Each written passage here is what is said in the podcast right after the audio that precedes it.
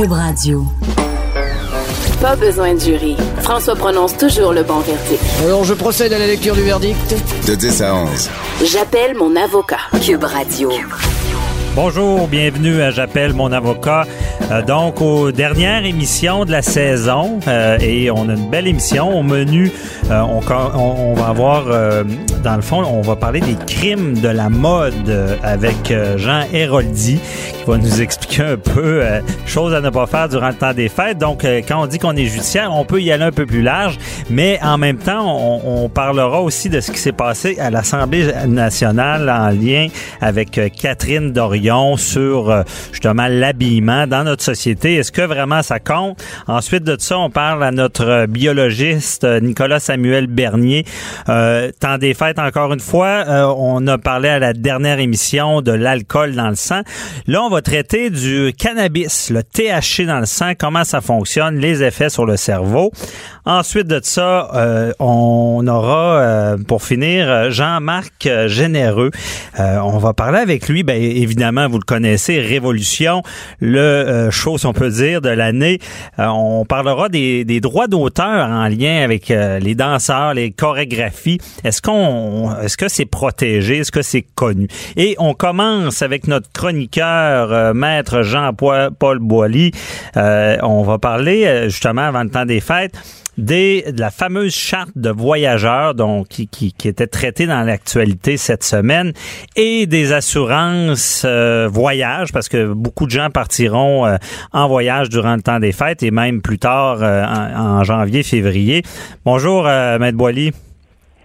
Eh ben, on dit souvent que les voyages forment la jeunesse. Hein? Ben, ça peut aussi former le caractère au- de temps en temps. Alors, bonjour, Maître Bernier. Bonjour, oui, le caractère, parce que Maître Boily, euh, le petit consommateur euh, qui veut prendre l'avion vis-à-vis les gros transporteurs, des fois, on, on se sent un peu, euh, je sais pas si j'ai le droit de dire ce mot-là, varlopé, là. On se sent Ben, un on peu... euh, un peu, euh, sans faire de mauvais jeu de mots en anglais, de- des anglicismes, mais il reste que souvent, les compagnies aériennes, bon, ils veulent maximiser leur, leur profit. Ils font ce qu'on appelle l'overbooking, alors de la surréservation. Et puis là, ben, cette semaine, on a vu que le gouvernement fédéral, le ministre des Transports, Marc Garneau, euh, annoncé que, bon, possiblement d'ici juillet 2019, une charte des voyageurs sera adoptée. Il y a certains pays qui l'ont déjà. Alors, il y a déjà des, des ententes internationales. Il y a une convention qui a eu lieu à Montréal il y a plusieurs années là, concernant les transports aériens euh, pour les accidents, etc. Mais pour les retards d'avion, il n'y avait pas grand-chose de très concret. Souvenez-vous qu'il y a à peu près un an et demi, il y a deux avions d'Air Transat qui ont resté sur le tarmac à l'aéroport à Ottawa. Les gens ont resté plus de cinq heures dans l'avion sans trop savoir ce qui se passait, pas d'eau, etc. Les gens étaient tannés, voulaient débarquer. Bon, évidemment, les compagnies aériennes, eux, ils veulent pas avoir à débarquer des passagers parce qu'il y a des frais de Ça débarquement quand tu vas dans un aéroport. Mais dans ce cas-là, il y avait une forme d'abus. Là. Puis je pense que ça avait été euh, à Transat. c'est- C'était c'est c'est quoi donc le, le titre La Commission des transports? Je pense qu'il y a une sorte Ouais. de, de tribunal. là. Effectivement, et ils avaient reconnu leur tort, évidemment du bout des lèvres, mais euh, les, les, les gens, les fonctionnaires, ou en fait les gens de l'Office des transports du Canada, ont finalement établi des obligations minimales que maintenant les compagnies aériennes devront respecter parce que là c'est bien beau de dire on est en retard marquez que là il y a encore le petit échappatoire qui va certainement arriver parce qu'on dit pour des raisons de sécurité euh, la charte va pas s'appliquer si la compagnie aérienne dit bon ben là il peut avoir un bris mécanique on, ramène l'avion etc bon c'est c'est pas considéré comme étant un retard inacceptable mais là Il y aura, il y aura on prévoit- beaucoup d'exceptions, c'est ça que je comprends. ben, il y en aura, évidemment. Et on, on se cachera pas que les compagnies aériennes vont engager des avocats et, et d'autres spécialistes pour dire ben le retard n'est pas causé par une, qu'une de gestion de la compagnie, mais euh, mais, mais bien que c'est que, c'est fait euh, pour la sécurité des passagers. Alors, il est certain que les petites compagnies bric-à-brac, euh, ils vont falloir qu'ils se tiennent les fesses serrées, comme on dit, parce que les retards, il y a, il des amendes qui vont quand même peuvent atteindre jusqu'à 25 000 dollars pour la compagnie aérienne. Puis pour chaque passager, on parle d'un montant qui, s'il y a des retards pour 3 à 6 heures, de 400 dollars par passager, 700 dollars si ça va jusqu'à 9 heures, et même 1000 dollars c'est encore plus long. Mhm. Alors, c'est sûr que les compagnies, eux, régionales, des fois, ils peuvent avoir des retards, et eux auront des amendes moins salées. Ouais. Mais il reste que les, les compagnies majeures vont y penser deux fois, puis pour de l'overbooking, qu'on appelle la, la surréservation, on parle de dédommagements qui peuvent aller jusqu'à 2400 dollars. Alors, évidemment, ça paye le prix d'un billet, puis ça peut être intéressant des fois pour un passager de se faire euh, dire, excusez, il n'y a plus de place dans l'avion, on va vous mettre sur le prochain vol, mais vous allez avoir une belle compensation quand même. Ouais, 2400, ça commence à avoir- valoir la peine d'être en retard. Et même ce que je sais pour ce qui, ce qui est des de- du euh, non, ça c'est l'overbooking pour euh, 2400. Exact. C'est ça, je comprends. Ça. Et mais pour les retards, on est en arrière de l'Europe parce que moi j'ai connu des, des gens qui, qui étaient sur des vols européens qui ont réclamé des frais pour les retards. Puis je crois que c'était à peu près 600 euros euh, euros qu'ils récupéraient. Là. peut, ben effectivement, là, ça dépend du, évidemment du délai, du, du nombre d'heures de retard. Évidemment, il y a des, il y a des pays qui vont appliquer la convention de Montréal de façon plus aiguë. Par exemple, cette convention-là prévoit également que s'il y avait euh, euh, une- une- une- une- un décès causé par l'utilisation d'un aéronef quelconque, ben, il y a des montants qui sont prévus qui peuvent monter jusqu'à 175 000 Mais, c'est Boily, euh, je vous arrête. euh, Convention de Montréal, moi je connais ça, mais je suis pas sûr que nos auditeurs euh, connaissent. C'est quoi exactement? Ben, en fait, c'est une entente qui a eu lieu, évidemment, on vous cachera pas l'endroit, à Montréal, il y a quelques années, entre les transporteurs aériens, les, les, les majeurs qu'on appelle, et surtout les transporteurs européens, parce que ce sont eux qui, avec euh, toutes ces lignes euh, qui sont européennes, qui avaient le lead à ce moment-là, et auquel Air Canada a euh, adhéré et, et plusieurs autres. Et cette, cette, cette entente-là est appliquée euh, partout dans le monde. Maintenant, OK. ça couvre pas tout. C'est ce que la Charte des voyageurs vient couvrir aujourd'hui. Mais Maître Là, on- La, Oui. la charte des voyageurs, là, est-ce que le- l'effet David contre Goliath est, est, amenuisé par ça? Est-ce que, outre des indemnisations, est-ce qu'on on- c'est écrit qu'on sera un peu mieux respecté ou on nous donnera de l'eau euh, dans l'avion si on attend des heures? Ben, ou- oui, effectivement, il y aura des, des, des, euh, on dit que si un délai euh, qui, de- qui doit être plus de trois heures, on doit nécessairement et obligatoirement débarquer les passagers. Il est même prévu là-dedans que bon, les enfants de moins de 14 ans euh, auront droit de s'asseoir avec leurs parents parce que des fois on dit on Ah. s'excuse, il n'y a pas de place en avant en Ok. arrière. Alors, il y, a, il y a un paquet de petits détails comme ça, on ne pourra pas toutes les passer aujourd'hui, mais qui vont permettre une meilleure vie aux voyageurs, puis qui soient moins à la à la euh, à la solde des compagnies aériennes qui, qui décident finalement. Et c'est surtout dans le temps des fêtes, hein, les vols sont sont surbookés. C'est ça. Et bon, ben, évidemment, il y a des voyageurs des fois qui ont qui ont des surprises et des mauvaises surprises. Ben oui, c'est donc on- autre- ça, ça rééquilibre un petit peu les choses euh, vis-à-vis Ben, ça- ça- ces, ces gros transporteurs là. Avant, on se Ben, sentait un peu démunis là. Ouais. Effectivement, et puis ça va permettre une meilleure gestion. En fait, ils vont, ils vont, passez-moi l'expression, ils vont marcher les fesses un peu plus serrées. Là. Ouais, ils vont c'est faire bon. plus attention. Ils vont essayer moins de, de dire, ben là, écoutez, euh, l'avion va partir avec un délai. Évidemment, s'il y a une tempête de neige, s'il y a un, y a un incident majeur qui est ça, incontrôlable. Ouais, c'est bon. Il faudra au moins qu'ils montent bonne foi, puis de- de- souvent on a des retards, puis on justifie pas le retard. Le Ben retard, oui. c'est parce que le pilote n'est pas disponible. Ils demandent des, des membres d'équipage, parce que c'est autres de gérer leur, leur, leur compagnie de Ben oui. façon correcte, que ça soit bien fait. Bon, on n'arrête pas le autre- progrès. Allez-y. Non, exactement. Il y a un autre point, effectivement, qui concerne les voyageurs, c'est les assurances. Oui, j'en venais à ça. Y, y il y a des gens qui voyagent, évidemment, sans assurance, puis ils disent Ah, c'est pas grave, on est couvert par la Régie d'assurance maladie du Québec. Ben, j'ai des petites surprises pour vous, là. Euh, j'ai fait une petite recherche sur Internet. Lorsque vous voyagez à l'extérieur du Canada, évidemment, au Canada, la Régie d'assurance maladie couvre passablement vos frais, même si vous êtes dans d'autres provinces. Mais lorsque vous sortez du Canada, euh, les frais qui sont couverts par l'assurance maladie sont minimes par rapport à ce que ça peut vous coûter. J'ai juste fait une petite recherche rapide.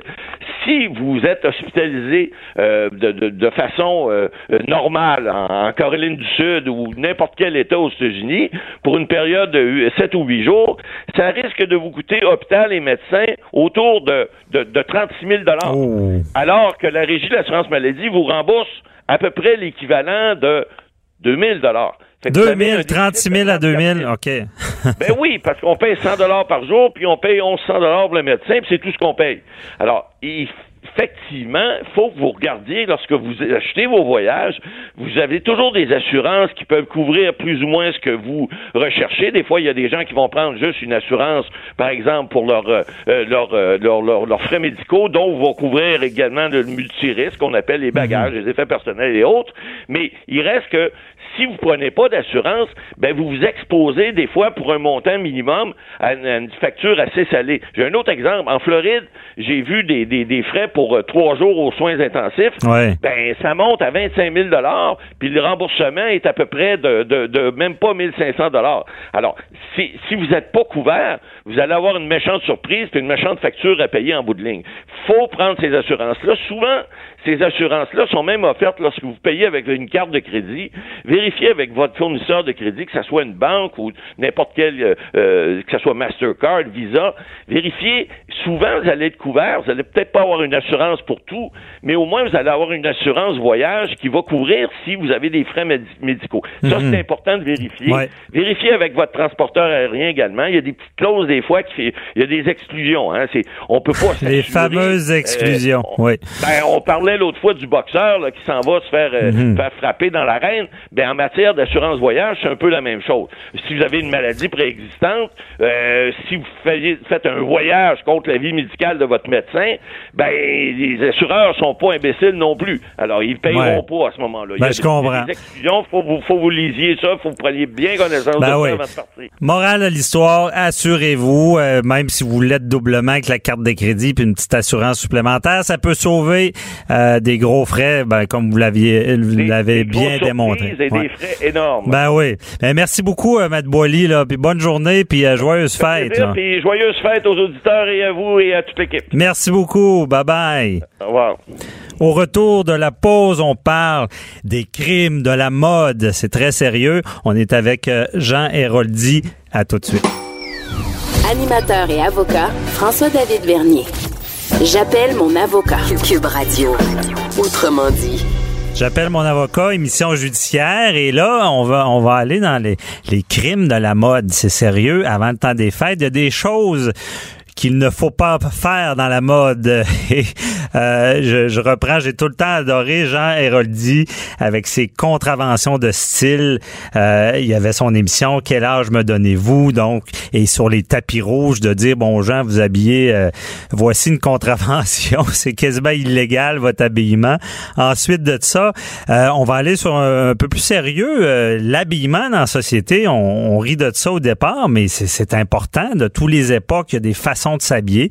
évidemment, on va aller sur le sujet de la semaine, cette semaine, la semaine dernière, sur Catherine Dorion à l'Assemblée nationale en t-shirt. Donc, euh, euh, j'ai comme invité euh, Jean Héroldi. Bonjour, Monsieur Héroldi. Ça va bien, bon matin. Bon matin. Donc, euh, bienvenue à l'émission. Euh, c'est ça, on voulait savoir, bon, on est dans le juridique, mais on voulait euh, connaître un peu au départ les crimes de la mode là, en 2018. Je sais qu'il y a eu les bas blancs longtemps, là, mais est-ce qu'il y a ben des choses à pas faire? ça, c'est des crimes qui arrivent surtout pour les personnes un peu plus âgées. Les jeunes, apparemment, qui ont le droit de faire ça. Vous savez qu'en oh. jeune âge, il y a plein de choses qu'on a le droit de faire, mais en vieillissant, en passant les décennies, il y a des choses qu'il faut oublier. Oh, OK. entre autres, les bas blancs, et surtout quand sont portés dans des sandales. Euh, chez les hommes, ce qu'on voit souvent, ce qui mérite vraiment là euh, euh, une contravention de style, souvent c'est des mélanges de motifs qui sont pas toujours harmonieux, comme genre chemise à carreaux oh. avec genre de Bermuda à carreaux l'été, mais des carreaux qui sont pas sont zéro parents ensemble, ils n'ont aucun aucun lien de sang et qui devraient pas en avoir non plus. Ah, mais c'est ça. Mais moi, ben, je vais en profiter parce que moi, le premier, je me pose bien des questions avec les, les vestons cravates. le carotté, ça se mélange? On peut avoir une cravate carottée et une chemise carottée?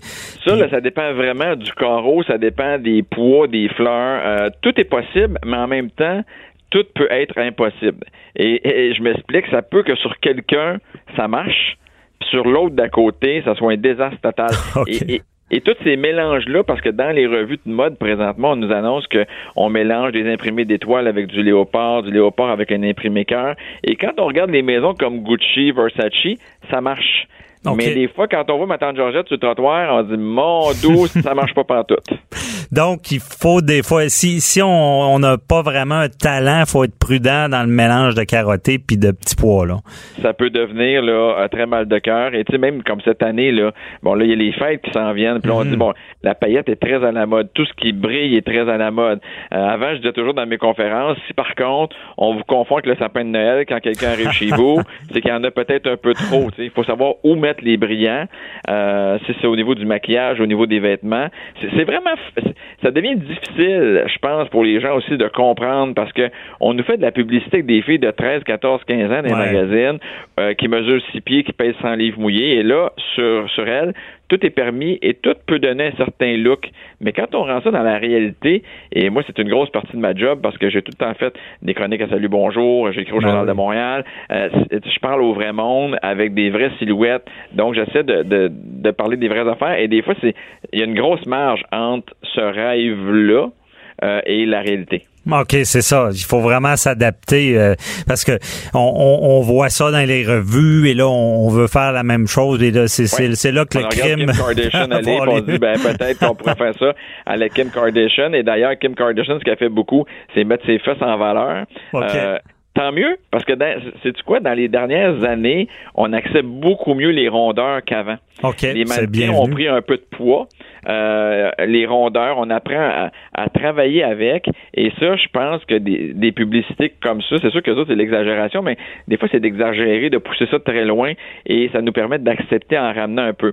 La chose qu'on a plus de difficulté à accepter, et ça, peu importe la grosseur des rondeurs, c'est les fameux leggings. Ah, et les leggings, beaucoup de femmes les portent. Euh, mais un legging, on s'entend, c'est un bas collant, pas de pied, là. Euh, faut pas sortir de chez vous avec juste ça. J'en ai vu une, je suis allé au Canadien samedi soir au Centre Bell.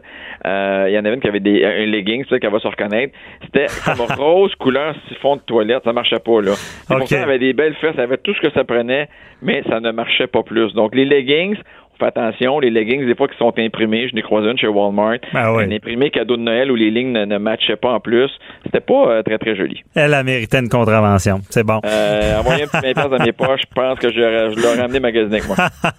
c'est bon. Et euh, on parle de sapin de Noël. Là, le- le- là, on voit ça. Il y en a qui mettent l'habit de Noël au complet. Là, ça, c'est, pour rire, j'imagine. Ben, ça, c'est pour rire, puis tant mieux, parce que Noël, c'est fait pour rire. Donc, les, les ugly euh, sweatshirts, là, je pense que c'est... Je c'est pas... c'est- La, la journée nationale, c'était pas hier ou avant-hier, là, de, de ce chandail-là. Les chandails, plus il est laid, plus il est à la mode, et ça, c'est partout aux États-Unis.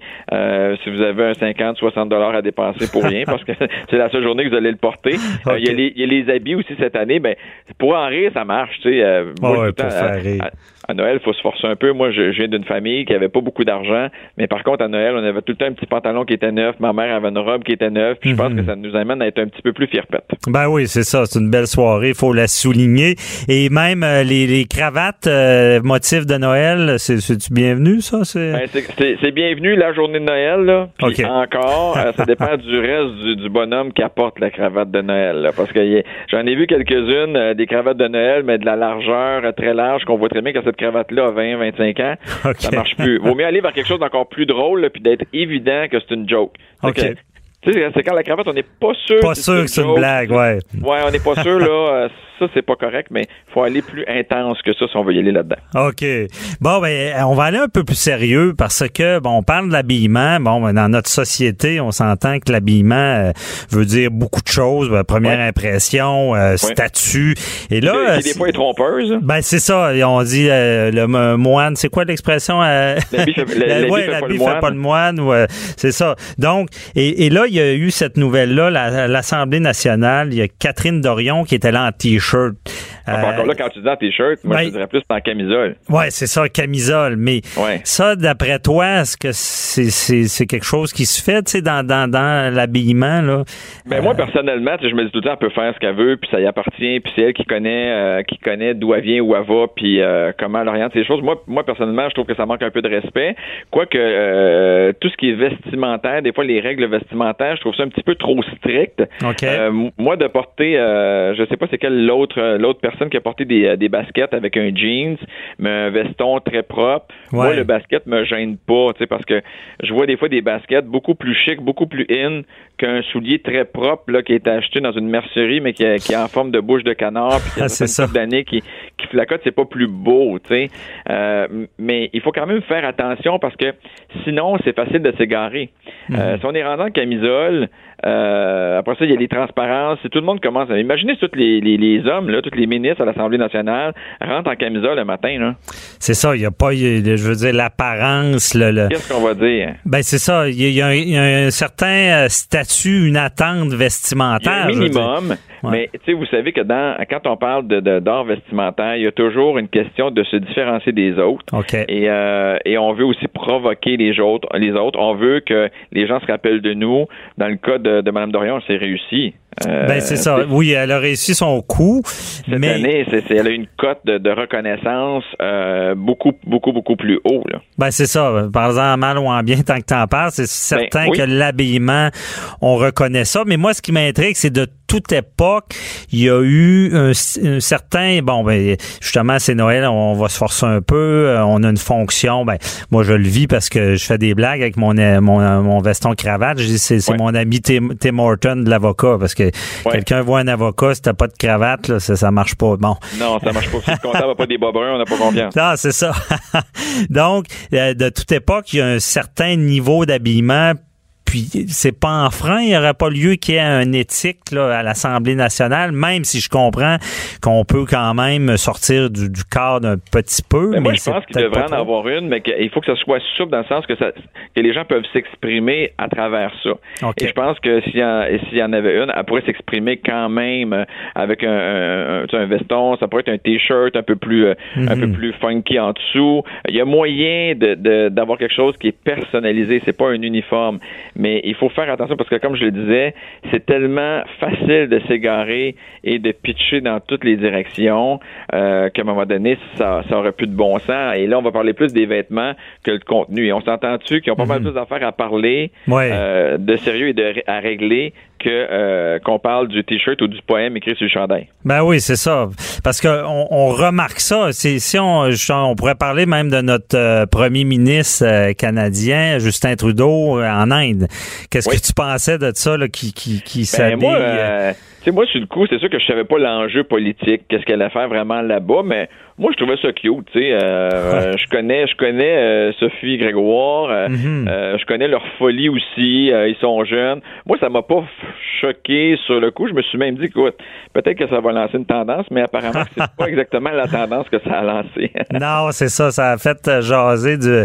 Mais c'est sûr qu'en politique, on, analyse à peu près tout. Est-ce que c'était justifié ou pas ou. ben moi, je me dis toujours, il faut juste que ça fasse plaisir au pays où tu t'en vas, parce que tu sais, moi, je voyage à travers le monde, puis je sais m'adapter à la population qui sont là-bas. Euh, si je m'en vais à Dubaï, je vais faire attention à telle telle affaire.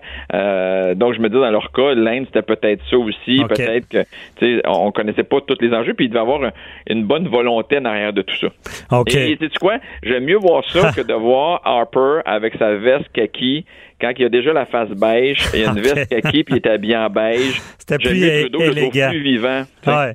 Puis rapidement, Jean, euh, le, on voit que la, mode évolue aussi. La, fourrure, est-ce que ça, est-ce qu'on a évolué là-dedans? Hein? Écoutez, des, des, dernières années, c'est vraiment, euh, il y a une remontée. Moi, j'ai déjà cousu de la fourrure. J'ai déjà suivi des cours à Copenhagen. Euh, je suis allé suivre, suivre des cours de fourrure dans le renard. J'ai visité des femmes de renard de Vison. Je vous assure qu'en revenant de là-bas, je n'ai plus refait de renard et j'en refais j'en referai jamais.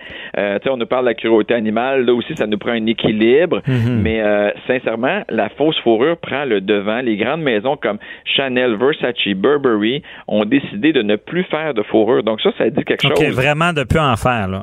ça dit que la population aussi est un peu... En tout cas, moi, personnellement, j'ai un malaise des fois à voir un manteau de fourrure. Si c'est un manteau de fourrure que je ben vois que c'est recyclé, un manteau de la grand-mère, c'est bien parfait. Mais de tuer des bêtes juste pour la fourrure, ouais, c'est ça. Un petit peu plus de misère. Ben oui, les amateurs d'animaux vont être contents de ça. Puis on a évolué, même, je, je, le dis, au, au, Québec, on a une loi qui, qui, est quand même nouvelle sur la, le bien-être et la sécurité des animaux, qu'on a dit justement que c'est des êtres doués de sensibilité. Mais ça va dans ce sens-là. Ils veulent pas. On en parle dans ce sens-là parce que du côté écologique, je pourrais vous parler encore encore longtemps que je suis pas Mhm. sûr que c'est plus écologique de faire de la fausse fourrure à base de plastique. Ouais. Et euh, si vous enterrez un manteau de fausse fourrure aujourd'hui, dans 300 ans, vous le déterrez, il va être encore intact. Oh, OK. C'est ça pas comme un vrai manteau de vraie fourrure. Donc, de ce Mhm. côté-là, il y a encore du travail à faire. Mais je vais vous dire que par contre, là, si vous allez en magasin, vous allez voir qu'il y a des manteaux en fausse fourrure, que c'est à s'y méprendre. Oui, Et on est loin ça. des manteaux sirbains des années 80. Ah ouais, c'est ça. C'est très bien fait maintenant. Mais en tout cas, Ouais. bonne nouvelle Et- et pour je vais ça. vous dire une autre affaire, c'est que ces grandes maisons de couture-là, par contre, n'ont pas dit qu'ils n'utiliseraient plus de cuir. Et on sait que le cuir part qu'il y a de la fourrure dessous au départ. Ouais, Fait qu'il y a c'est encore ça. un petit bout de chemin à faire. C'est un autre dossier, le cuir, parce Ouais. qu'il y en a dans les voitures en masse. Il y en a partout. Ouais. ouais, c'est ça. Mais, Mais merci de vache, beaucoup. on euh, mange la vache. c'est ben oui. À mon oreille, c'est moins pire. Non, c'est ça. Donc, merci beaucoup. Euh, c'est une bonne chronique, euh, le crime de la mode avec Jean. Appelez-moi quand vous voulez, je peux Ben- vous donner des contraventions. Ah, super. Ouais, j'aurais besoin de quelques conseils aussi. Merci bon. beaucoup. Bonne journée puis euh, joyeuse fête, là. À Bye vous bye. aussi. Bye bye. Pas besoin de jury. François prononce toujours le bon verdict. Alors je procède à la lecture du verdict. De 10 à 11. J'appelle mon avocat. Cube Radio. Le temps des fêtes, donc euh, les, les célébrations euh, qui commencent. Euh, on est le 23, demain le 24, on, ça sera la veille de Noël. Et euh, toujours d'actualité, on a parlé la semaine dernière de, de l'alcool dans le sang. Bon, les mythes, en disant que en réalité, il y a une chose, c'est le temps qui fait que l'alcool s'élimine. Donc, les histoires, j'ai trop dansé, euh, j'ai mangé une poutine, euh, je vais être correct. Non, c'est le temps. Donc, quand vous buvez avant de conduire, euh, conduisez, ben, l'idéal, c'est de pas conduire, on s'entend. Si vous avez à conduire, ben, traînez-vous un, un alcotest, testez-vous. Je veux dire, moi, les causes que j'ai vues, c'est toujours la même chose. Je pensais que j'étais correct. Non, t'es pas correct. Puis ta vie déraille après parce que t'as un casier criminel.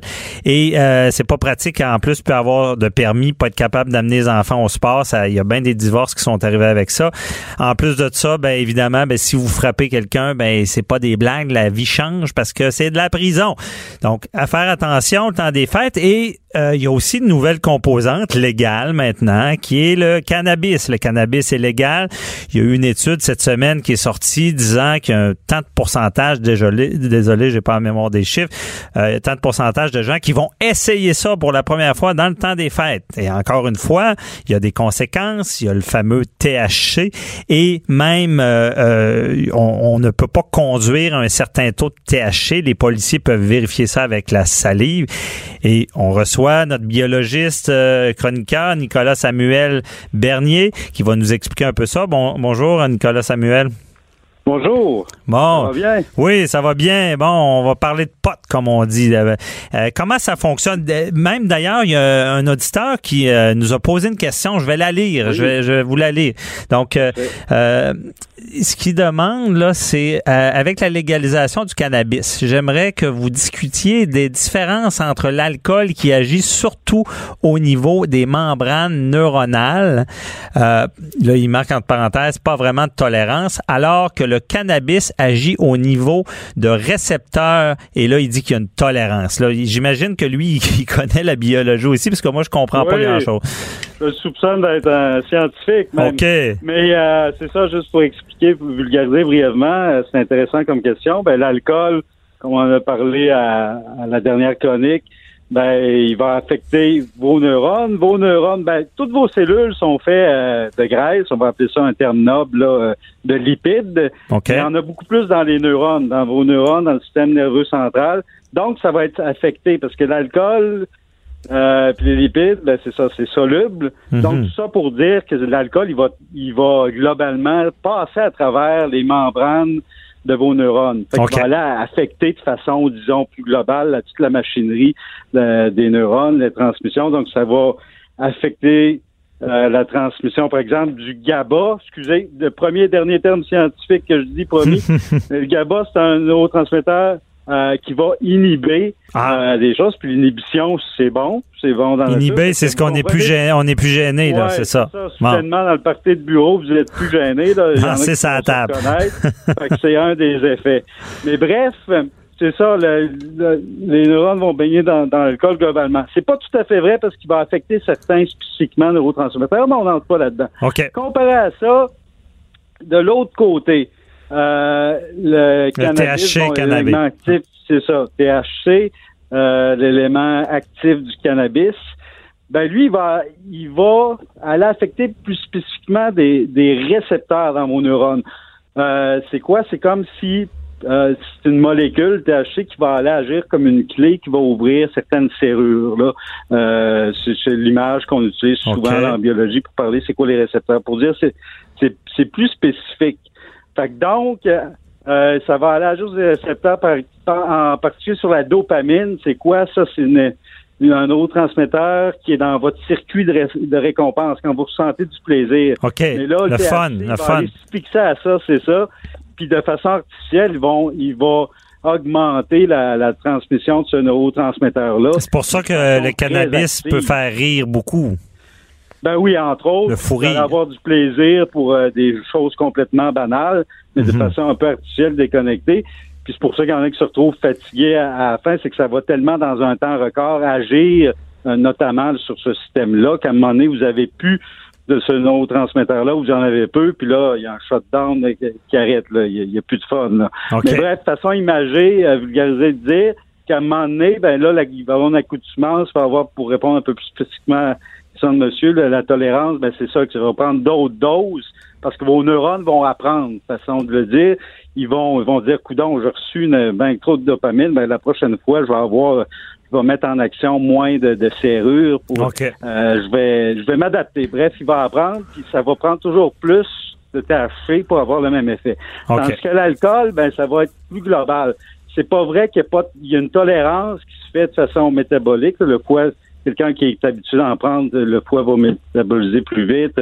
Il va avoir, euh, de façon comportementale, il va modifier, il va s'habituer à ses déficits. Fait qu'il y a une sorte de tolérance, mhm. mais euh, pour répondre à la question de monsieur, euh, la tolérance, disons, euh, qu'on peut appeler neuronale, neurologique, ben c'est pour ça. C'est parce que l'alcool va agir de façon globale sur votre système nerveux central, sur vos neurones, vont, vont baigner dans l'alcool si on veut, tandis que le, le, va agir de façon plus spécifique. les neurones vont vont s'adapter à chaque fois. Fait que ça va en prendre plus. De façon un peu, je vais pas me faire pitcher des tomates par mes mes collègues scientifiques. Non, non, non, mais c'est pas pour eux, c'est pas pour eux la chronique. Là. On veut que les gens comprennent. Donc, ensuite de ça, là, dans le concret, là, le THC se retrouve dans notre sang. Là. Quand on a fumé, c'est allé dans les poumons, et là, on en a dans le sang. Ça dure tout longtemps, ça, dans le sang? À ce qui paraît, ben, oui, là? ben oui, c'est ça. Puis je vais vous dire pourquoi. C'est parce qu'il va être stocké dans... Ça répond des questions de plusieurs. Pourquoi c'est si longtemps? Euh, il va être stocké dans la graisse, le THC. Mais là, c'est problématique. Les, les, ben, histoires sur la route, là, le, euh, même Éclair et moi, là, sur la route, là, je pense que euh, la nouvelle loi dit bon, on peut pas avoir plus de. Ben, je l'explique là, c'est que en partant, vous fumez, vous n'avez pas le droit de prendre la voiture. Ça, c'est clair. Au Québec, on peut pas conduire et fumer. Bon, ensuite de ça, il y a une portion pénale et il y a une portion criminelle. Ça veut dire si vous prenez le volant, vous êtes en bas. Je pense qu'il dit c'est 0.5. Je sais pas si euh, Nicolas Samuel.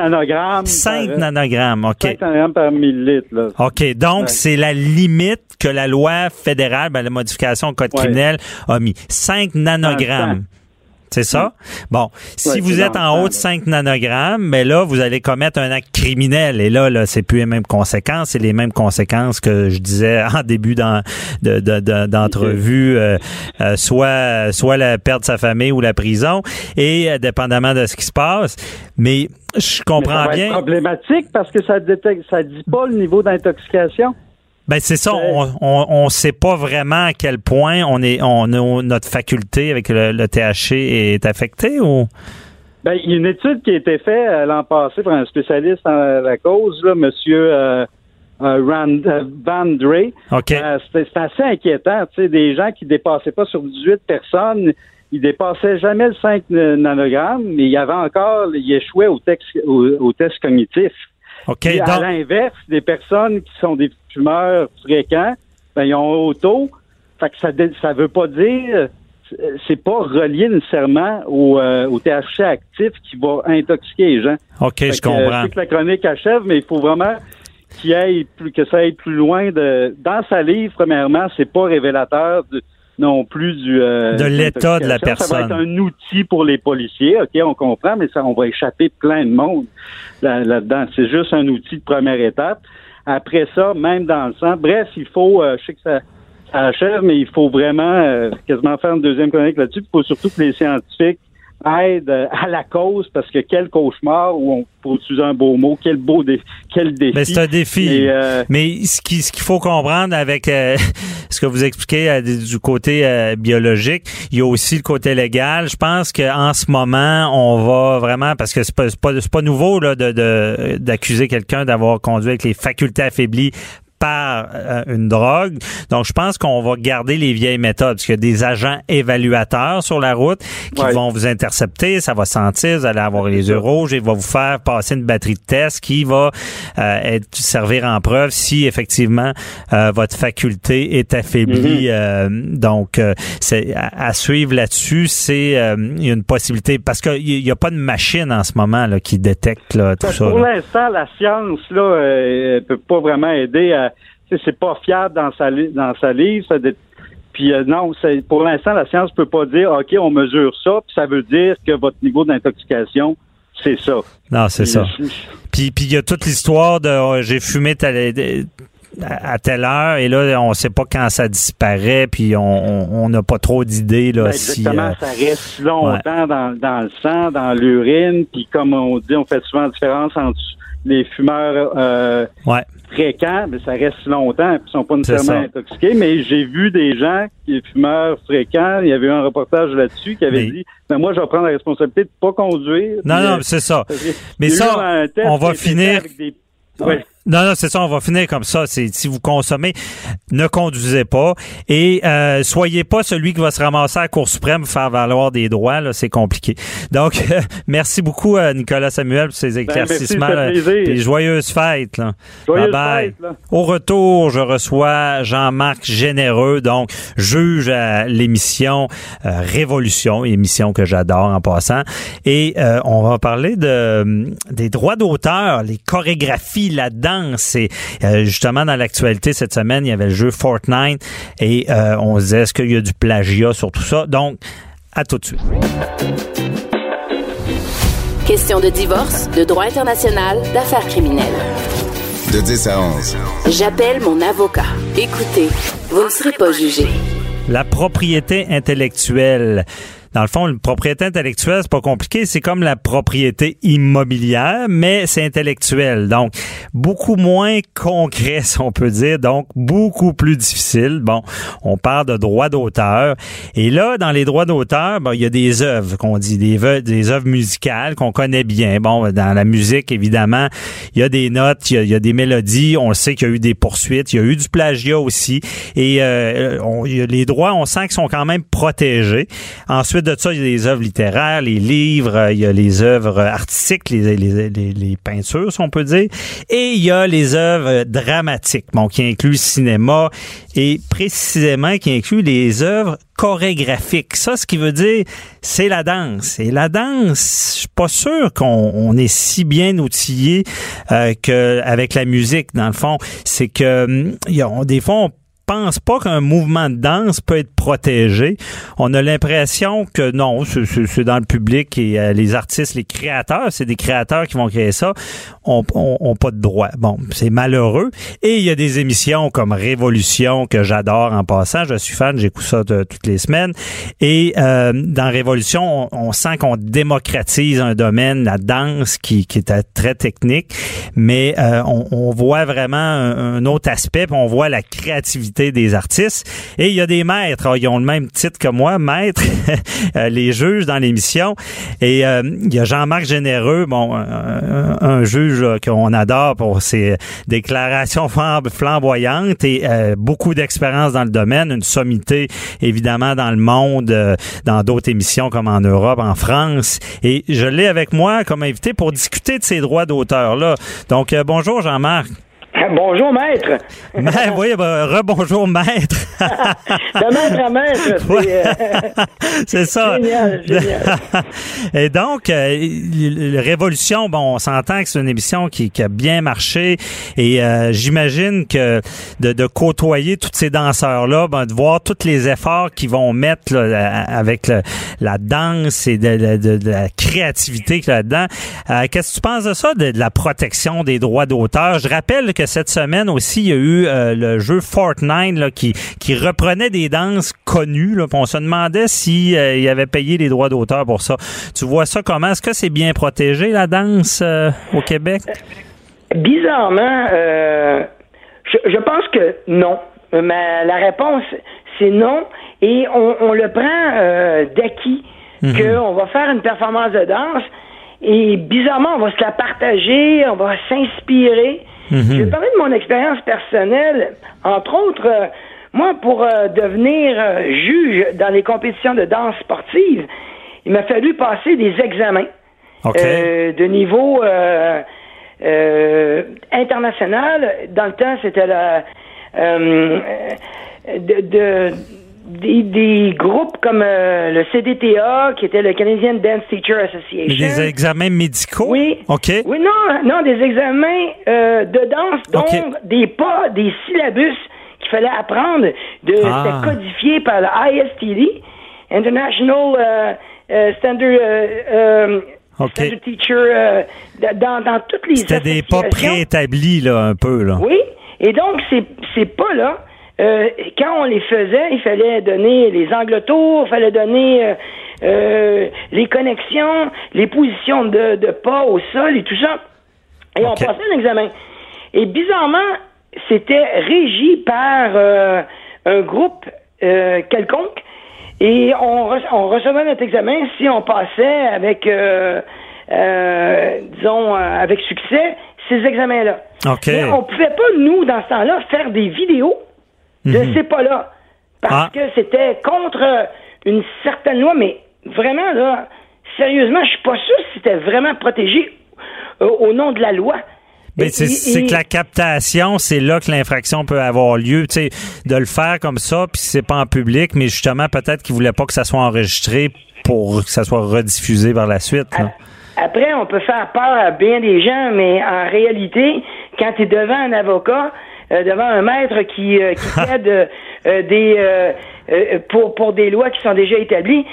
nous, vu que dans la danse, en tout cas, je sais que dans la danse sportive, il y a des codifications, il y a des syllabus qui sont enregistrés, mais comment les protéger? Ça, je suis vraiment pas sûr à quel point on serait capable de défendre une cause. Et on revient à la révolution. Entre autres, j'ai fait une chorégraphie, j'ai créé un concept qui s'appelle L'ombre avec euh, Yoé et Raman, oh. qui s'est rendu à 14 millions de vues. Ah ouais, puis c'est vraiment votre création là, unique, là, oui. cette chorégraphie-là. Euh, moi, je trouve ça le fun que c'est rendu à 14 millions de vues. Ben oui. Mais euh, est-ce que j'avais des droits dessus? Je sais pas. Est-ce que quelqu'un pourrait répéter cette chorégraphie? Ben, euh, moi, je, peux répondre. Je m'en remets à vous. ben, justement, oui, il y a des droits. C'est ça qu'on oublie. Parce que c'est une création qui est unique. C'est une œuvre artistique. Et il y en a. Puis c'est, c'est ça, les gens oublient ça. Et euh, faut, faut bien comprendre, par contre, que euh, il y, a, y a d'autres genres de danse qu'on dit qui sont dans le domaine public, donc tout le monde utilise, qu'on ne pourrait pas protéger. Mais quand il y a un élément justement unique, oui, ça se protège. Mais euh, cette semaine, Jean-Marc, on, a fait une entrevue à Salut Bonjour, puis tu le disais bien, tu sais, c'est est-ce que euh, les, on, est content que les gens reprennent ça, mais euh, est-ce qu'il y en a qui font de l'argent sur notre dos? C'est peut-être ça la, question. Oui, et, de là où tout est, le propos. On parle de, OK, de Mickey, Mickey Mouse. Quand on voit un chose, c'est marqué un petit R qui euh, qui dit euh, que c'est enregistré, que c'est registered, que c'est que c'est une euh, une œuvre. Est-ce qu'un jour il y aura un, un, certain système qui pourra dire on va voir un maître, on lui demande d'enregistrer la performance que les gens voient qu'à la base, s'il reproduit la, la chorégraphie, il y aurait des droits à payer. Oui, c'est ça. On n'en est pas là, mais ça serait peut-être éventuellement euh, y aller ou en tout cas faire l'exercice pour voir si ça vaut la peine. Ben bien dit, puis c'est, vrai justement, je fais un parallèle avec les œuvres d'art. Ben, ma mère moi est peintre, puis je, je connais bien le domaine et il euh, faut se rappeler que tout droit d'auteur, ce qui prime là, c'est vraiment un seulement l'idée ça se protège pas, mais de matérialiser ça, de l'enregistrer, le support, c'est ça qui se protège. Et même je vais donner le truc aux danseurs, ça doit s'appliquer pareil. Ce qu'on disait aux gens qui font des œuvres d'art, c'est prenant en photo euh, votre et puis un moyen moins cher qu'aller chercher des, des, des, enregistrements de droits d'auteur ou même euh, euh, et prenez-la en photo et envoyez il faut vous l'envoyer par courrier recommandé et ne pas ouvrir l'enveloppe. Parce que ce qu'il faut comprendre pour prouver un droit euh, une exclusivité peu artistique il faut ce qui prime c'est l'antériorité. C'est le premier qui a fait exemple ben, votre chorégraphie. Vous le support ben c'est ça c'est à la révolution donc c'est plus facile à prouver que vous étiez les premiers. Mais c'est de, de, de, garder une trace. Donc, dans le cas d'un danseur, il peut s'enregistrer, faire une vidéo, un CD, ça existe encore, et se l'envoyer et garder une sorte de, de trace que telle date, lui, a conçu cette œuvre-là. Donc, ça peut être un truc, là. Moi, je pense qu'éventuellement, quand on passe de des loisirs ou des... Euh, des passe-temps à quelque chose qui est plus substantiel, qui, qui même va générer des revenus. Je pense qu'aujourd'hui, la danse qui était peut-être je dirais pas mal connue, mais peut-être pas utilisée mhm. euh, au niveau, à ce niveau-là, parce que Révolution a vraiment fait une percée ben oui. au niveau dans, dans l'audiovisuel. Je pense qu'aujourd'hui, les gens vont y penser. Peut-être réfléchir un peu plus. Ben c'est ça. Moi, je suis entièrement d'accord avec toi. Je pense que, désolé de dire ça, la danse c'était un peu le mal aimé des œuvres artistiques dont ah, je parlais. Tellement, on est, on est d'accord. On est d'accord. C'est ça, parce que la musique, bon, on le sait, il y a des poursuites d'un bord puis de l'autre, ça se protège. Euh, en danse, ben, d'ailleurs, Jean-Marc, il y, a des cas, là, le fameux euh, ou Beyoncé, ben il y a eu des poursuites dans ce domaine-là. Ça commence, on peut dire. Là. Ah, mais comme on, regardait pour, Fortnite, le Fresh, qui est le Fresh Prince of Bel Air, euh, le, le, le, garçon en question qui a, qui a popularisé, mais lui, il, il, l'a dit même dans un, dans un genre de d'interview qui avait s'était inspiré de quelqu'un de quelqu'un d'autre. dans une autre vidéo je pense que c'était euh, euh, The Boss le Bruce Springsteen, qui dans une de ses chansons faisait le même mouvement, mais pas aussi. Euh, comme c'est une crise d'épilepsie, la façon qu'il fait, là, qui est, c'est très, très drôle. Mais il se l'a approprié, mais il est parti quand même d'un autre, d'une inspiration. Mais ça, d'ailleurs, je le précise, hein, vous, savez qu'une œuvre artistique peut être faite de, de s'inspirer, c'est pas mauvais non plus, mais c'est de copier intégralement, souvent que les tribunaux vont condamner. Puis même, je le répète, en, cas de les œuvres chorégraphiques, euh, imagine Jean-Marc, dans la loi, je pense qu'il y a de l'emprisonnement possible. Là. J'ai vu ça. Il y a des amendes. Les gens, c'est ça, connaissent peut-être mal la loi. Puis comme on dit, ben c'est méconnu. On dit, ben non, mais de la danse, ça peut pas vraiment être protégé parce que, mais justement, quand, avec Révolution qui démocratise, puis on se rend compte le travail qu'il y a en arrière de ça, le, les, idées, l'artistique, l'émotion, et là, on se dit, coudon, c'est vrai, c'est pas, ils ont pas seulement pris un pan de danse qui est arrivé par hasard, puis euh, euh, ils ont mis de l'énergie. Donc, quand je disais la propriété intellectuelle, c'est ça qui se protège, là. C'est ça qu'on devrait mettre de l'avant, là. Ah, mais euh, tout à fait d'accord. Après, éventuellement, je pense que quelqu'un qui crée une pièce musicale aujourd'hui a euh, un certain euh, a des droits si elle a été euh, publiée d'une certaine façon, même jouée sur YouTube, puis après qu'elle se retrouve éventuellement à la radio. Mais il faut quand même l'enregistrer. Il faut probablement avoir quelqu'un ou une entité qui dit je suis propriétaire de cette chanson-là. OK, non, c'est ça, c'est de l'enregistrer, de prouver qu'on a des droits, mais c'est vraiment euh, non, c'est important, c'est bon de le dire parce que justement ces, ces danseurs là, c'est ça, ils ont des droits puis il faut faut prendre des petits trucs puis comme tu dis bien de s'enregistrer, de, de pouvoir prouver ça, c'est le début là. Euh, ouais. Ben il y a une réflexion à faire. Je pense que euh, heureusement, puis je pense que pour la satisfaction de tout le monde, on est rendu là. Ouais. Euh, ah, ouais. On a finalement, et, et, je dis ça de façon euh, euh, passionnée, je suis un amoureux de la danse, et je dis que on a enlevé l'acteur à côté du danseur, on a enlevé le chanteur à côté du danseur, et on a mis le danseur en plein milieu de la scène, puis on lui a dit, allez, c'est à toi, montre-nous ce que tu es capable de faire. C'est vrai, c'est vrai. C'est, c'est, c'est pas la musique, c'est vraiment la danse qui est au premier plan. Ouais. Ah oui, et, et, et, la vie du danseur, le cheminement du danseur, la créativité du danseur, ben là, on est en train de s'établir euh, ou de normaliser ou de s'égaliser, se mettre au même niveau des autres formes d'art, ben oui. Ben, je pense que dans le même sens, je pense qu'on aura le droit de faire la réflexion sur la protection des, droits. des droits intellectuels. Ben oui, c'est bienvenu. En tout cas, euh, Jean-Marc, félicitations pour l'émission, puis félicitations dans tous les aspects pour la démocratisation. Donc, merci beaucoup euh, d'être venu à J'appelle mon avocat et je te souhaite des joyeuses fêtes. Merci, maître. Merci, et demain à l'autre, je pense qu'on va faire euh, des pas de géants avec des gens intelligents et des gens qui, euh, qui ont de la passion. On sera vigilants. Merci. Bye bye. Bye bye. C'est tout pour nous. Merci d'avoir été là. Je vous souhaite de joyeuses fêtes. Profitez-en avec modération, évidemment. On se retrouve, ben, c'était la dernière de la saison. On se retrouve en janvier, le 13 janvier. À bientôt. Cube Radio.